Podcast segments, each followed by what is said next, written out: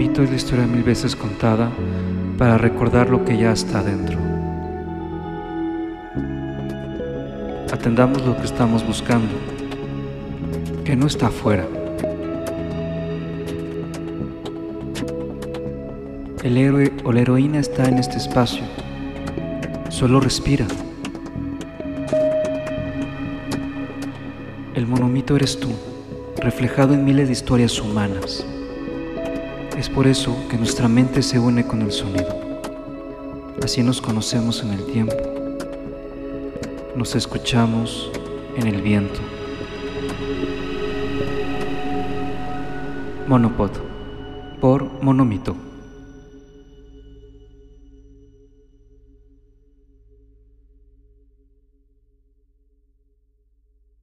Estamos a 27 de julio del año 2020. Sí. Este es el episodio de segunda parte del para beneficio de todos los seres. ¿Sí? Sí. Ok. Perfecto. Estamos el- este año, digo, independientemente de que haya sido un, día- un año complicado por el rollo de COVID, pues ya creo que es importante cerrar un poquito. Ay, perdón.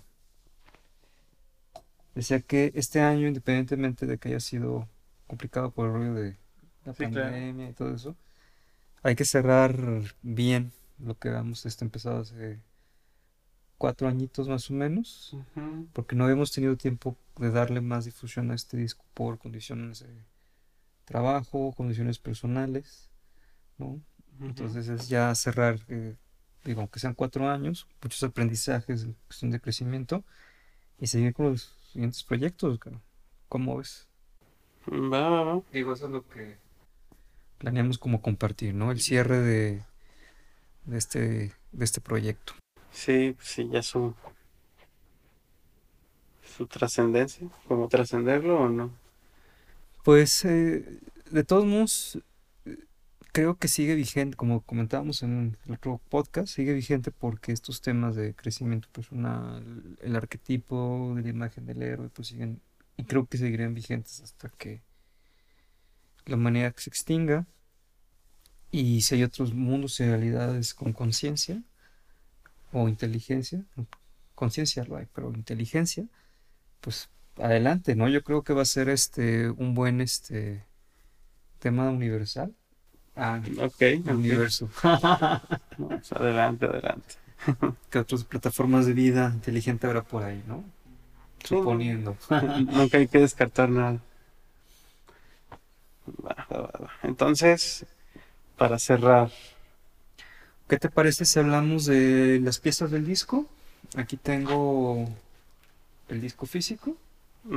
¿Qué te parece si hablamos un poquito de las piezas, la motivación? va, va. Sobre todo del formato, y Sí. ahorita le seguimos. Sí. Va. Entonces, el disco, el disco, ¿cuándo salió? Oficialmente salió dos semanas antes de la presentación. O sea, salió alrededor del 15 de septiembre, aproximadamente, ¿no? Por fechas patrias.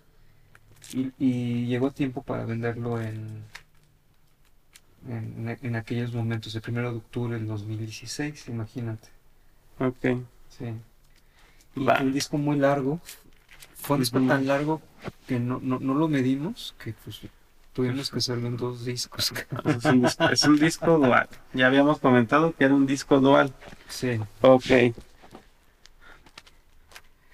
El detalle que se me hace interesante es porque las rolas del disco 1 están en el disco 1 y las del disco 2 en el disco 2. En un disco están las sonatas, Ajá. que son dos sonatas, la primera y la segunda.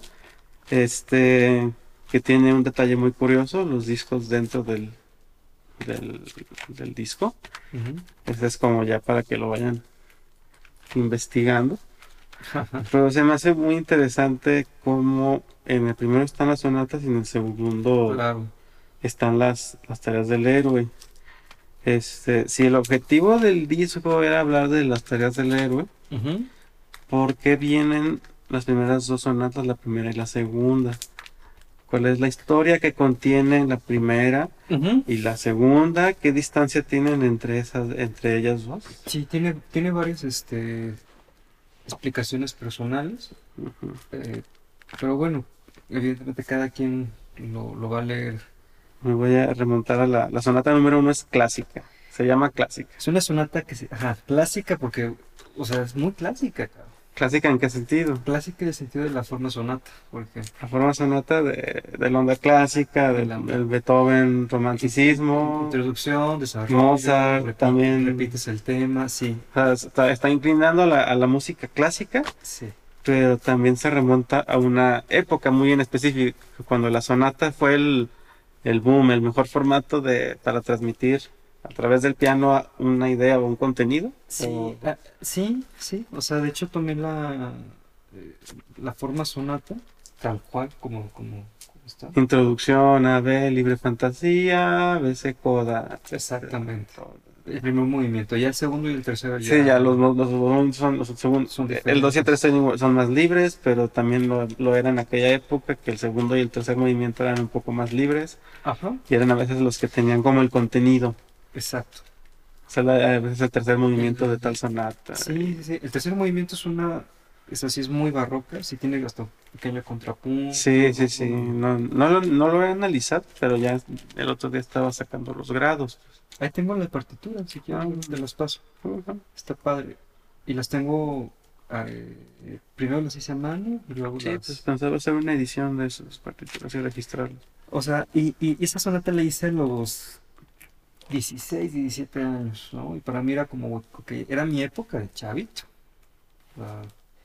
Y tal cual, ¿no? Los acordes, sí se ve, que es, muy clásico, ¿no? A diferencia de, por ejemplo, la estructura, inclusive todas las grafías de la sonata número 2, que tiene una estructura muchísimo más narrativa romántica, ca- ¿no? Muy al estilo de las últimas sonatas de Beethoven, Ok, ok, ok. que no eran tan clásicas, ya más bien eran Eran ya una expresión libre. Tun. De hecho, ahorita vamos a, a tocar unas, un pedazo. unos pedazos este, intercalando para, para que escuchen cómo, cómo está la motivación y todo eso. Va que va, va que va. Y, y, en la, ¿y por qué las tareas del héroe en el disco 2? Te explico, todavía te termino de comentar Y- el primero. Y todos son duetos. Ah, bu- bueno, aquí dice que todos son duetos. Sí, la mayoría son duetos, excepto la última pieza que ya tiene una estructura de cuarteto, un cuarteto. Pues es un bajo, una guitarra, Ah, chicle un teclado y una voz, la de, la de Mm. Lulu Gómez. Bien, el primer disco eh, tiene que ver con el paso de niño a adulto. Ok. ¿sí? O sea, la adolescencia prácticamente. Sí, eso es en una parte, ¿te acuerdas que comentábamos eso en un podcast? Sí, sí, sí. Pero también el, el rollo de... ¿En el primer episodio? o- Sí, creo que sí lo habíamos comentado Sí. en el primer episodio que... Bueno, el primero y el segundo, Sí, sí, sí. era como todo este rollo de, Claro, de claro. retomar el héroe, ¿no? Bueno. Este, la primera parte de la sonata número 2, que para mí es el, para mí es el corazón de todo el disco, ¿no? Ujú. Este, tiene Sí, que ver La con, sonata número 2 es el corazón de todo el disco. para mí, para mí, Claro, claro, comentario. Cada- sí, sí, Es, es que es, es interesante cómo hasta tienes como una pieza central de todo el contenido. sí, claro, porque Eh, la- las otras piezas, algunas la- las había tomado un cajón, otras las había hecho nuevas, ahorita les digo cuáles son las nuevas, por- bueno, nuevas en aquellos en aquel entonces, cuáles 2016. se rescataron. La sonata número 2, el, el inicio ya lo había hecho, solamente el inicio lo había hecho y después hice una obra completamente nueva. Yo tenía 26, 25, 26 años y dije, bueno, pues tengo que algo con mi vida, tengo- antes de morir, tengo que hacer el disco. Eh, entonces, la primera parte es cómo se convierte alguien aflictivo, digo, más allá si es un niño a, un- a ser un adulto, este, más bien es como alguien está muy afligido, tiene una aflicción mental, emocional, lo que sea, y cómo sale de ahí, sale triunfal, al final hay una coda triunfal, ¿no? Ah. Y el segundo movimiento, bueno, que realmente es un segundo y un tercer movimiento. O sea, están pues, un movimiento ataca, ¿no? Como lo decían los clásicos. ¿no? Cuando se juntaba el 2 y el 3, tenía un- una indicación que era ataca. O sea, este va pegado, va attached. Exactamente, va, va pegado. Este, pues, digo, como del... Esa- y, es de, niebla. y es de una época muy específica del romanticismo, ¿no? Sí, pues, Ese formato. del- la- ajá, pues fue de- prácticamente del... ¿Qué será? De la época ya madura de Beethoven, que ya Sí, pegaba sus ya. movimientos, este... Y bueno, pues de ahí pues fue tomó toda la libertad que se tomó, ¿no? A, a pesar de que Beethoven era evidentemente alguien pues que venía de la tradición clásica, Sí, pues es el, el último de los clásicos, el primero de los románticos. como dicen exactamente. Era un sorbo mi té, para que se vea la informalidad. Que se vea la informalidad. Ay, muchacho vago. Bueno, Mm. Y, la, y ese tercer movimiento de la sonata número 2, ujú. que se llama, bueno, yo le había puesto apoteosis y paz. ¿sí? Pues efectivamente es la libertad para vivir, que es lo que decía Joseph Campbell, digo, de ahí. ¿Cómo va la narrativa? Bueno, ahorita igual poco a poco elaboramos a detalle, pero o sea, cada fragmento de la sonata y las piezas y las secciones están ilustrando el punto pues que estás dando, queriendo pasar, pues. Sí, claro. Órale. O sea, es- eso lo vuelve una una pieza de del romanticismo porque abarcaba la- las emociones de esa manera, en, en- o sea, la, la forma de del ser humano. De hecho, aquí atrás de nosotros tenemos una pintura de Ferruccio, de, el pintor que, que Ah, sí, la, la portada del disco tiene el, el- es, es la- el- el- el cuadro del pintor es la portada del disco. Exacto. Entonces, a que- y se enca- él también le encanta el romanticismo y de hecho todo ese tipo de, texturas, el, el agua, arriba tenemos el sol y la luna en el mismo plano, es muy al estilo de una, yo le decía, aquí está el sol, ahí está la luna, yo le decía a Ferras, ¿no? Pues hay que hacer algo romántico, pero también trasladar un poquito ima- estas imágenes arquetípicas viejas, por ejemplo, las tancas budistas, sobre todo las tibetanas, que tenían la no dualidad representadas por el sol y la luna, o sea, elementos muy antiguos, tomados como arquetipos, en la antigüedad estamos hablando del paleolítico, y ver también las, las tres etapas del crecimiento, en este caso, bueno, se tomó una heroína, de hecho hay un cuento sobre esto, Ah, esto es un cuento. esto es un cuento, que ¿El cuento de Un- quién es? el cuento, yo hice un cuento, Ajá. pero basado en un En un poema de Yeats, de este poema, Ah, de este poeta escocés, eh, irlandés, que se llama Claroscuro, Atardecer, Claroscuro, Amanecer. Ok. Este, night, Midnight, bueno, noche, medianoche. De cerca se ve bien chido. Es otro rollo. Sí, o sea, el disco es una manera de intentar recordar el cuadro, pero el cuadro, el cuadro es único, o sea, Es una joya, güey. O sea, y si hay elementos simbólicos. Esto, por ejemplo, es muy al estilo, digo, para que hayan visto una, la, este, este cuadro de Friedrich, este pintor alemán romántico, ajá, este, sí, sí, sí. sí, este, bueno, pues tiene una imagen donde está el héroe volteando a, al agua y, y era el agua este re- revoloteada muy fuerte y aquí son aguas tranquilas, esto es como a la orilla de una playa. Sí, Ajá. que habla de la paz, sí habla de las emociones. O sea, ahí está el desmadre, pero aquí Sí. está chido.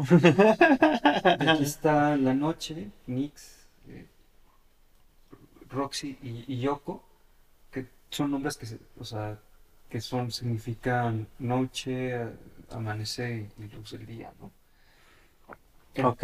Entonces, este, y son tres en el plano que representa la, la evolución, de hecho, la, el tipo de, de- ¿cómo se llama?, de, de composición.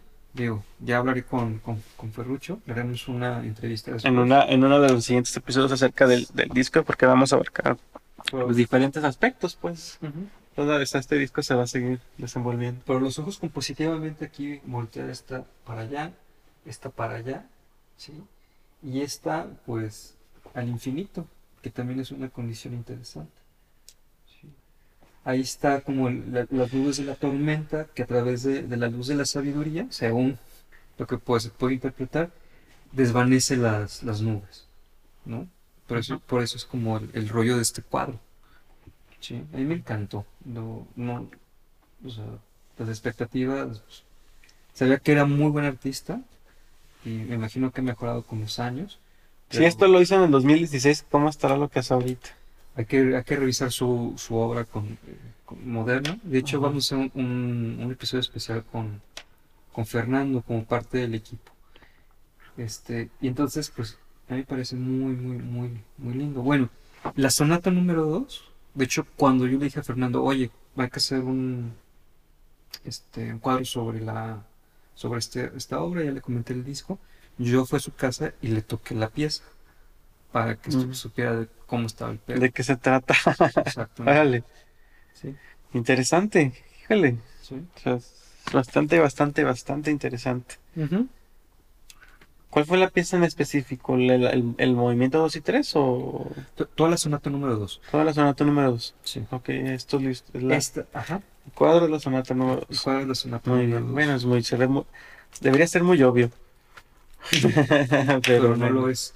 Y ahí es donde, donde se dice, bueno, una vez que te hiciste héroe, ¿sí? Como, como digo, evidentemente es un proceso muy, muy lento. Estamos hablando de un héroe espiritual, ¿no? Por así decirlo. ¿Por qué tendría que ser lento? Porque, bueno, lento porque sí, los procesos bien hechos llevan tiempo. Ah, claro, claro, nada que valga la pena se hizo de la noche a la mañana. Sí, lento, se- a lo que me refiero con lento tiene que ver con que puede tomar miles de años, digo, hablando de cosas como muy espirituales, aunque puede ser en este momento, ¿no? O sea, ya, ya está aquí en nosotros. Ahora, ¿por qué lo hice en un disco? Porque también me gustaba mucho la idea de hacer un disco de puras sonatas para abajo. ¿no? Como hay, hay discos de esos que graban puras sonatas de piano. Ah, claro. me gustaba cómo produ- de, de de producción. Me gustaba mucho, mucho, mucho. Este, de hecho, por ahí eh, he hecho más sonatas. eh, ya en los próximos discos van a. van Hasta a la fecha, ¿cuántas sonatas tienes? Van cinco sonatas. Ok. La tercera, adelantamos. Bueno, ya la tenía hecha desde la ceguera. Y la cuarta eh, es una sonata. De hecho, es una sonata que voy a hacer. Pensé hacerla ya no para bajo solo, sino con batería. Ok, Sí. Es algo interesante. ok. Pero bueno, ya es un tema más- Aparte. un poquito más adelante. Sí, ¿no? Sí. Aparte, aparte. Pero le da continuidad a cier- algunos aspectos, ¿no? Claro. Este, ahora la- las tareas del héroe, esos, esos, esas piezas, ¿qué onda? O sea, los duetos fueron concebidos como duetos y, y en todos ya sabías, este, que, que se iba a tocar exactamente o fue un proceso junto con los intérpretes de generar música juntos. ¿Cómo fue el proceso creativo de esas piezas? Pues, Te explico. Mira, de hecho, de- desde el dueto número uno, el dueto número uno realmente iba a ser otra pieza con otra persona, ah, ok. pero dije, ¿sabes qué? No. Esa persona era otro bajista, pero dije, ¿sabes qué? Yo creo que no va por ahí, porque era una pieza que mm, no estaba al, creo yo, a la altura de- del disco. Y en esa época, de hecho, esas fueron de las últimas, de las piezas originales, originales de, de aquella vez. Yo había escuchado a alguien, a un bajista, este, que había hecho una pieza con puros armónicos. Sí, dije, ah, mira, esto suena muy lindo. Y esta pieza tiene muchos armónicos y tiene dos bajos. Es como una conversación en dos bajos. Yo hice los, los dos bajitos ahí, ¿no? Ah, ok. ok. Y lo hice con este colibrí que tengo a mi derecha, que lo van a ver próximamente, lo van a escuchar. Es la, la bondad o escuchar o ver. Digo, para la gente que no puede ver. Entonces, eh, gracias a un mecanismo que tiene aquí este instrumento, le puedo dar dos tipos de timbre, uno muy clásico y uno muy moderno. Mm, vaya, vaya, vaya. ¿sí? Entonces uno le contesta al otro, ¿no? Y habla Ese bajo es... ¿De dónde salió? ¿Cómo, El- cómo surge? el colibrí. Ajá, ¿cómo surge ese bajo? Uf, bueno, ahorita regresamos al dueto número uno. Sí, sí, sí. Este bajo, digo, el, en algún momento haremos un review especial de este. Eh, Tiene las mismas maderas de un bajo que hacía un estadounidense que se llamaba Philip Kubicki. Y seguramente conocerán a Philip Kubicki o al bajo Kubicki porque no tiene, no tiene una- un cabezal, esto se desaparece. Lo usaban eh, est- este, Duran Duran, Stuart Ham. Ochentero, es ochentero, es un bajo Es ochentero. El primer prototipo salió en el 83. Philip Kubicki trabajaba con Fender. Eh, como emprendedor hizo su propia marca. Le quedó muy bien. Bajos muy buenos. Sonaban, sí, ochenteros, pero sonaban padrísimos. La Sí, claro, claro, por supuesto. Me ha tocado ver muchos en vivo. Y wow, una construcción muy, muy sólida. Muy padre, ¿no? O sea, este tipo de mástil lo tenía laminado en perpendicular con el diapasón. O sea, era una cosa Impresionante. Pero este. Tiene las mismas maderas de un cubi que tiene el Alder. Yo le, le mandé a construir a Colibrí. ¿Por qué le mandé a construir a Colibrí bajos hechos en México? Porque Philip Kubicki había muerto en, aquella, en aquellos años. Creo que murió en 2014 2015. Y ya no recibí respuesta. Yo había, yo había ahorrado una lana para comprar un Kubicki. Mm, ¿no? que costaban una lana, no tanto, pero costaban una lana en aquellos años.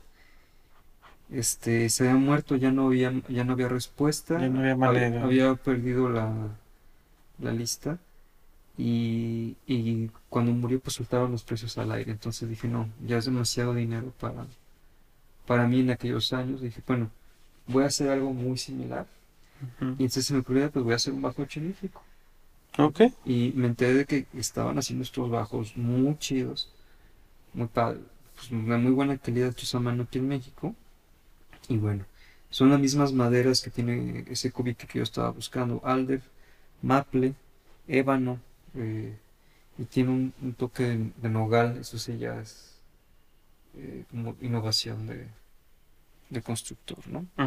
Pero es un gran instrumento, muy versátil, es un año pues, bajo para toda la vida, que no, no va a ser el único seguramente, ¿no? Pero, Eh, es, el que es, padre. es el que está ahorita. y bueno, pues esa es la historia de la sonata número, del dueto número uno, perdón, que es, la tomé de un relato sufi, que se llama El viajero eh, de lejos, o el, el viajero distante, que habla de un, del, del padre, del famoso padre que había enviado al hijo a la tierra para hacer una misión, que su misión era conocerse a sí mismo, ¿no? Se le había olvidado que era un ser de luz. Hasta que me mensajero, hey cabrón, recuerda tu misión, recuérdate que eres un, eres el hijo del país de la luz. Y recordó su misión y regresó.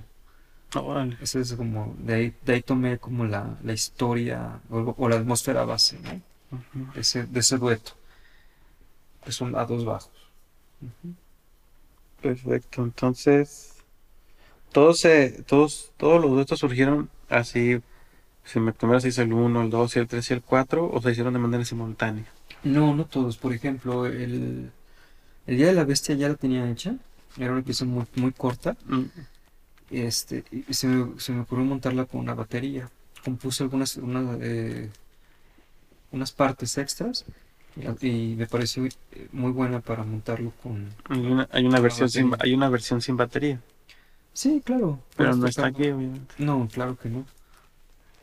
se, se- se toca en vivo, pues. Sí, sí, no, y la, la versión de la batería le quedó muy bien a Fabiola. Este, y la dirigí muy bien, ella es muy buena baterista. El Día de la Bestia, ya lo, lo habíamos comentado en un documental que hicimos hace cuatro años. Eh, era como un recordatorio de la migración por México, ¿no? La Bestia es el tren de- Desde el sur. que va del sur por, por el Pacífico. Entonces, de ahí viene el hecho de la- con las escopetillas el rollo del como un tren esos de, de vapor clásicos. Este, para que diera como esa. Una, pieza violenta, es una pieza en sí menor, generalmente, y ya me parece muy violenta. Sí me parece, tiene un color como rojizo. una pieza que también utiliza eso. No me acuerdo si es de este. mm, ¿Cómo se llama este? El que, este- hay un compositor mexicano que. Arturo Márquez. Él tiene. Es famoso por sus danzones. Pero también tiene una pieza que se llama Sinfonía Vapor o algo así. Y habla como de cuatro estaciones de trenes. Y está muy chido porque Mm, emula muy padre el tren. Qué padre, Está muy, está, está muy imaginativa. qué padre. Para que la busquen. Sí. Yo, yo lo hago escuchar, no lo he escuchado. Es muy buena. Bueno, pues eso, eso fue el- básicamente el de la historia. Hay un documental en redes, o sea, en, en mi canal de Francisco Penilla, En YouTube. en YouTube, Ok. este, donde está el, el documental y nos- se explica un poquito más a, eh, a detalle eso, ¿no? Y luego, El regreso a la Tierra del Corazón, esa pieza no tampoco es de las nuevas, ya tenía tiempo. Yo tenía pan- planeado hacerla con un bajo acústico, de guitarra. ¿Un contrabajo? Eh, no, un bajo, bajo eléctrico, pero acústico, ya ves que parecen guitarras, pero con, con cuerpo Ah, ya. hue- un hueco. Ujú. Este, Pues qué onda con esos bajos. pues la neta, va, pues están raros, ¿no? O sea, Sí, suenan bien raro. sí, digo, los conectas, o sea, tienen, pero a menos de que tengas uno con muy buena construcción, digo, los que tocan bajo a lo mejor sabrán que es difícil tener una muy buena construcción de bajos eléctricos. Sí, Ujú. es, es difícil, digo, en, en- en los que son un instrumento muy especial, un poco caro eh, a veces, ¿no? Entonces yo lo hice con el bajo eléctrico y es una tierra que hice con Daniel Villagómez para que le hiciera un- una atmósfera bonita, ¿no? Un poco New Age. Eso es una pieza muy relajada. Sí, le mete muchos colores acá, muchachito. ¿El qué estilo toca? ¿Qué género es? ¿O ¿De dónde salió? Daniel, yo lo conocí porque me lo recomendó otro compa, él tocaba jazz fusión, es un Ajá. muy buen tecladista. Sí, es muy bueno. este, Muy bueno. pero pero bueno yo le pues échame la mano para hacer la atmósfera no y ahí lo conocí tenemos una banda todavía digamos puede- se puede reunir pero en aquellos años pues era Drogmopo Ah, ese, ese, ese era el ensamble, pues. Ajá. De hecho ok. los que tocan ahí pues son ese Bueno, pues, es un ensamble que ya no toca, pues. ya no tocamos condiciones y circunstancias Digo, pero son buenos compas al final, ¿no? Em, el regreso a la tierra del corazón, pues sí, es una pieza muy, pues muy tierna. Yo siento que es muy tierna y tiende mucho la introspección, ¿no? Ok, en la- el, para ir avanzando. En la Deto 4 es ni, ni tan salado ni tan dulce. Ni tan salado ni tan dulce. Hay un error ahí Hay un tipográfico. ajá. Ahí se los dejamos para que lo vean y lo busquen. Sí, O sea, no tan saldo. sí, sí, sí, no. Sí, es- son- este, este disco tiene como varias particularidades que le dan su encanto. Sí, Es, es un, es un disco único, pues si se llegase a reeditar este material, se, se modificarían muchas cosas, ¿no? O sea, se actualizaría, evidentemente. los niveles de, se remezclaría, muchas cosas, ¿no? Sí, digo, y si tenemos vida, a lo mejor en unos 10 años más hacer una nueva versión de este disco. Pues, ya, ya vamos bien. Ahí vamos. Ahí vamos, ahí vamos. Pero bueno, el dueto número 4, Ni tan salado ni tan dulce, es un es una pieza que ya estaba entrehecha y no, o sea, hay partes nuevas, porque la adapté para hacerla con Nicté, que es la soprano que aquí nos acompaña. Ujú. Nicté hizo los arreglos, de hecho. Quedó padre la, la pieza. Eso me gustaría hacerlo como ejemplo funk, ¿no?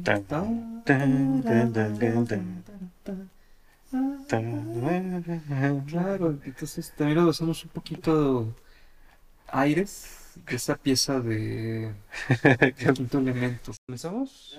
Desde arriba. Ok, bueno, esta es una muestra muy rápida de lo que estuvimos grabando en aquellos años. Lo, lo vamos a hacer por orden del disco, pero muy sencillo.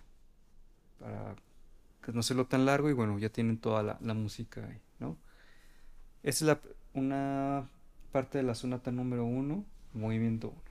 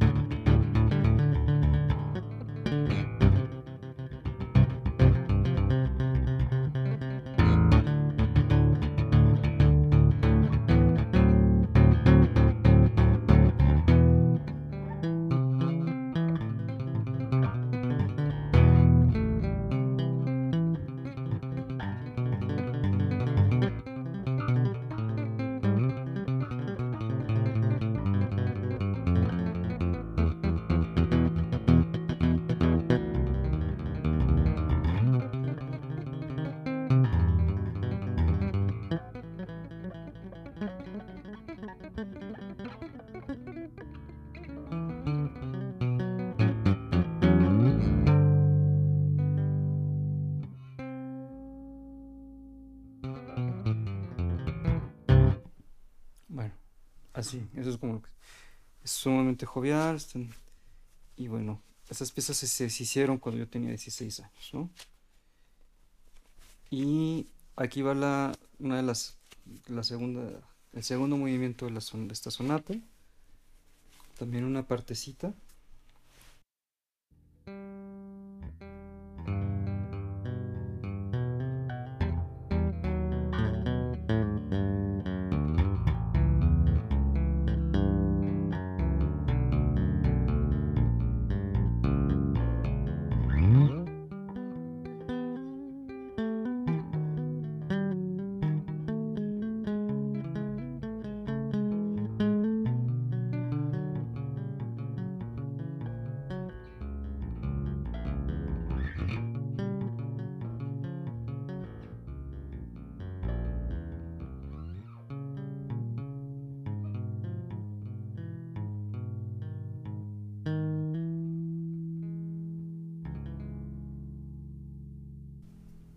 Luego el movimiento de la Rapsodia Barroca.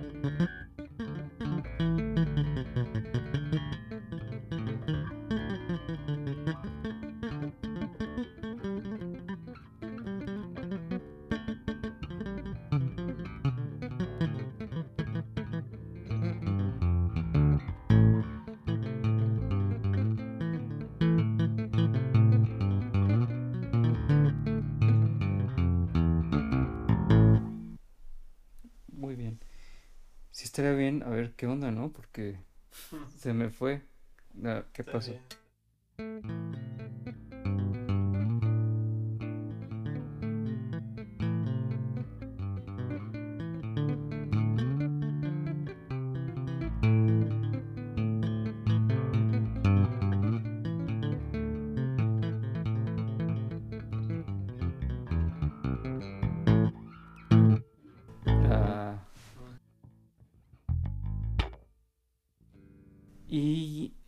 Pedacito de la sonata número 2. Esta empieza como, como lo rara, porque es, como si esta fuese su. como su quinto grado para, para caer a este acorde que es Do. Sostenido menor. Sí, está. es un, es un. No es cierto, para caer en sol. Es bien interesante esto. Yo no, no lo había analizado hasta años después. Entonces empieza, empieza aquí.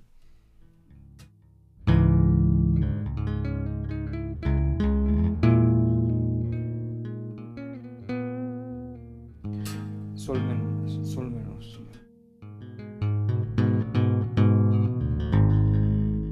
Es como si hiciera.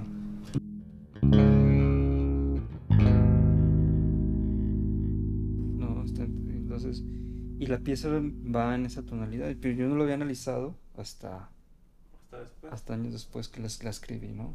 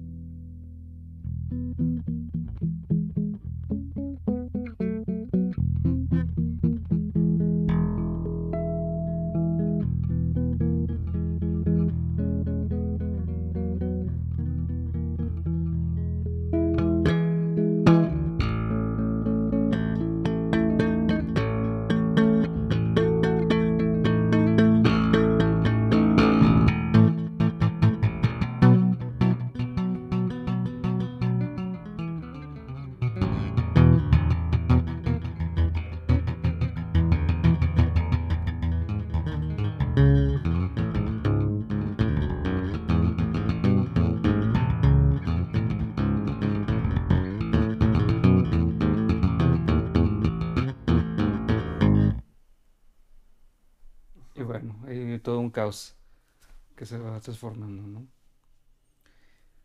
Y ya la, segunda última, última pieza, pues, más bien nos vamos al final, que es la parte del final, este, que tiene este leitmotiv chiquito.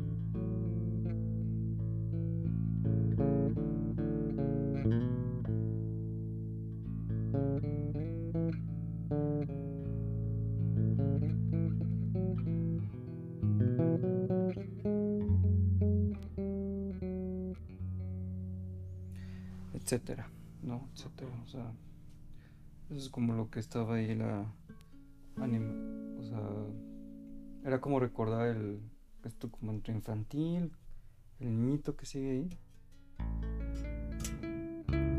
Para mí es como no te olvides de, de mí, cabrón, ¿no? No te olvides de, del mundo. Como, como regresa, ¿no? Eso es como lo que yo, lo que yo pensaba en, en aquel momento. Y pues termina así, con un acorde de La mayor, ¿no? Me parece como muy, muy, además muy cómodo, porque bueno, es una nota al aire, ¿no? Y pues el, el regreso al país de la luz.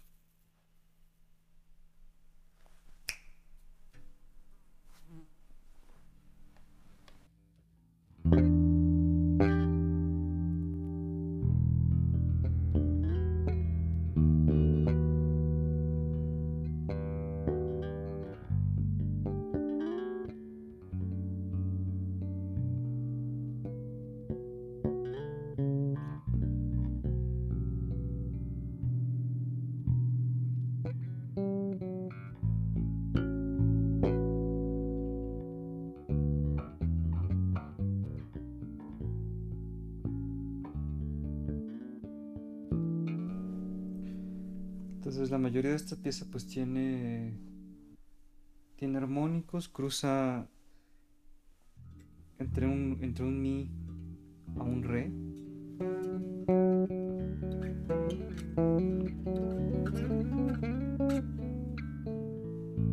Cuarto grado. Sí, entonces está locochona cómo va cambiando entre esas tonalidades, ¿no? La- el día de la bestia, la parte de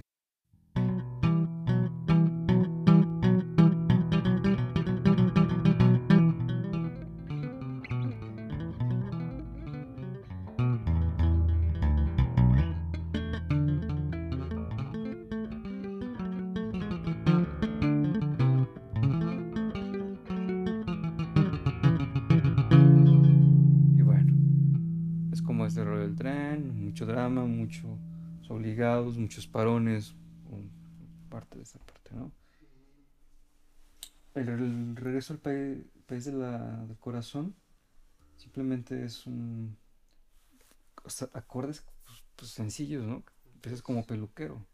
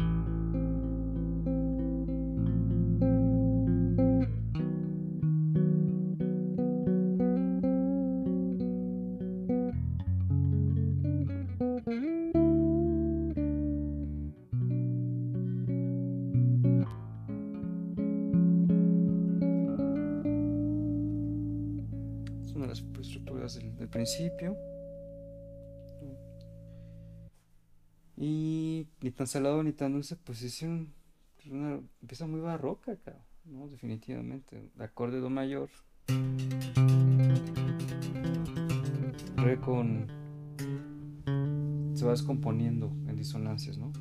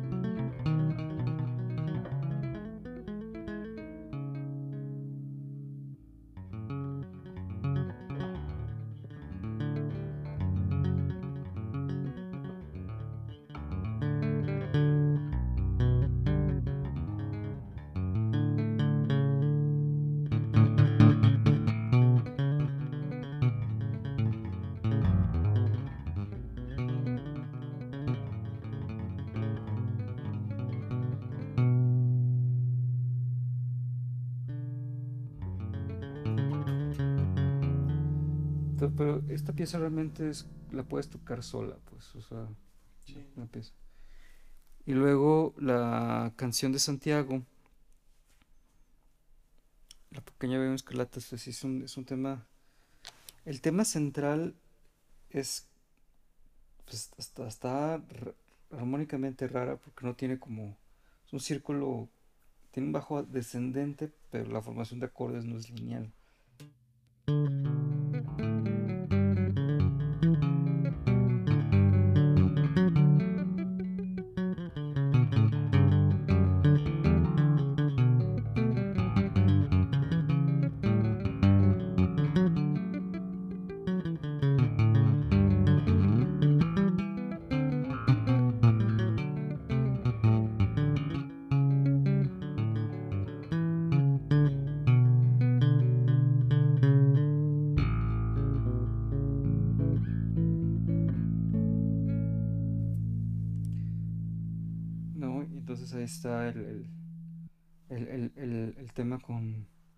Santiago. Luego hay una parte muy rápida en esa pieza que, es como, como entreslapiada, pero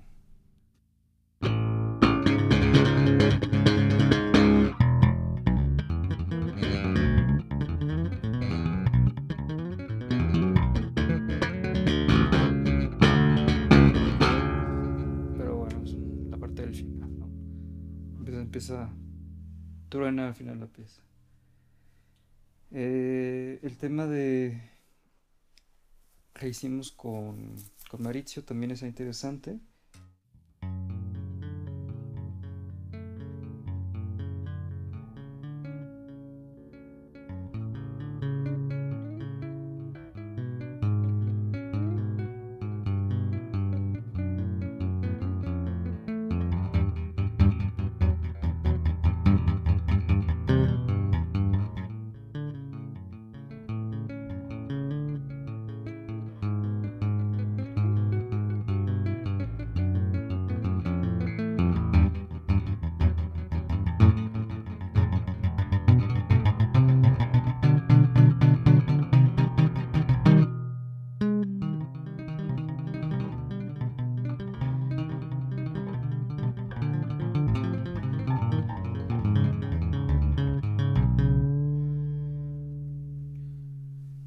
Pues así va la pieza, ¿no?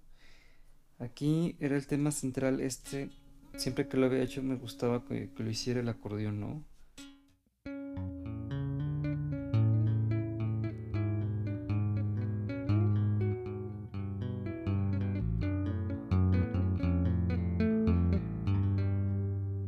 Eso fue. Y Chicle Bombita, pues es tema interesante, o sea, el, el grubito, el acorde.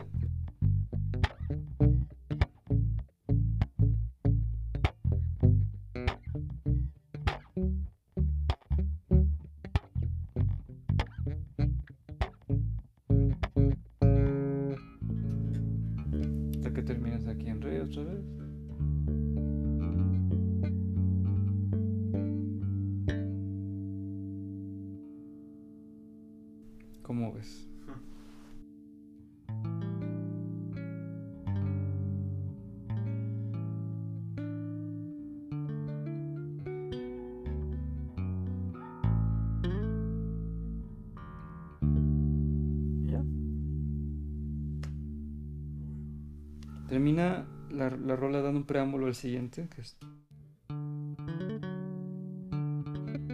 Siguiente siguiente álbum.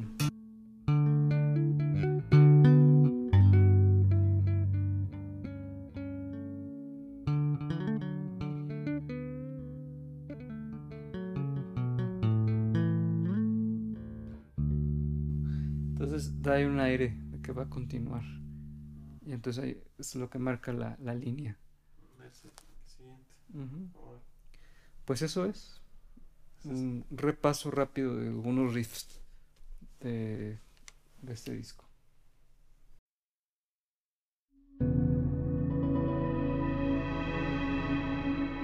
El viaje de este día continúa en el tiempo. Nos vemos en un próximo encuentro entre la energía de la voz y el viento. Y que esto sea un elixir transformador, que lo que necesites ya lo tengas presente. Nos veremos en un próximo encuentro de nuestras genuinas luchas al interior. Monopod por Monomito. Encuéntranos en Monomito con doble T en redes sociales, monomito.gmail.com, franciscopenilla.com arroba fcopenilla. Producido por Enzo BFN y Francisco Penilla en Monomito Producciones, México 2020. Monopod por Monomito.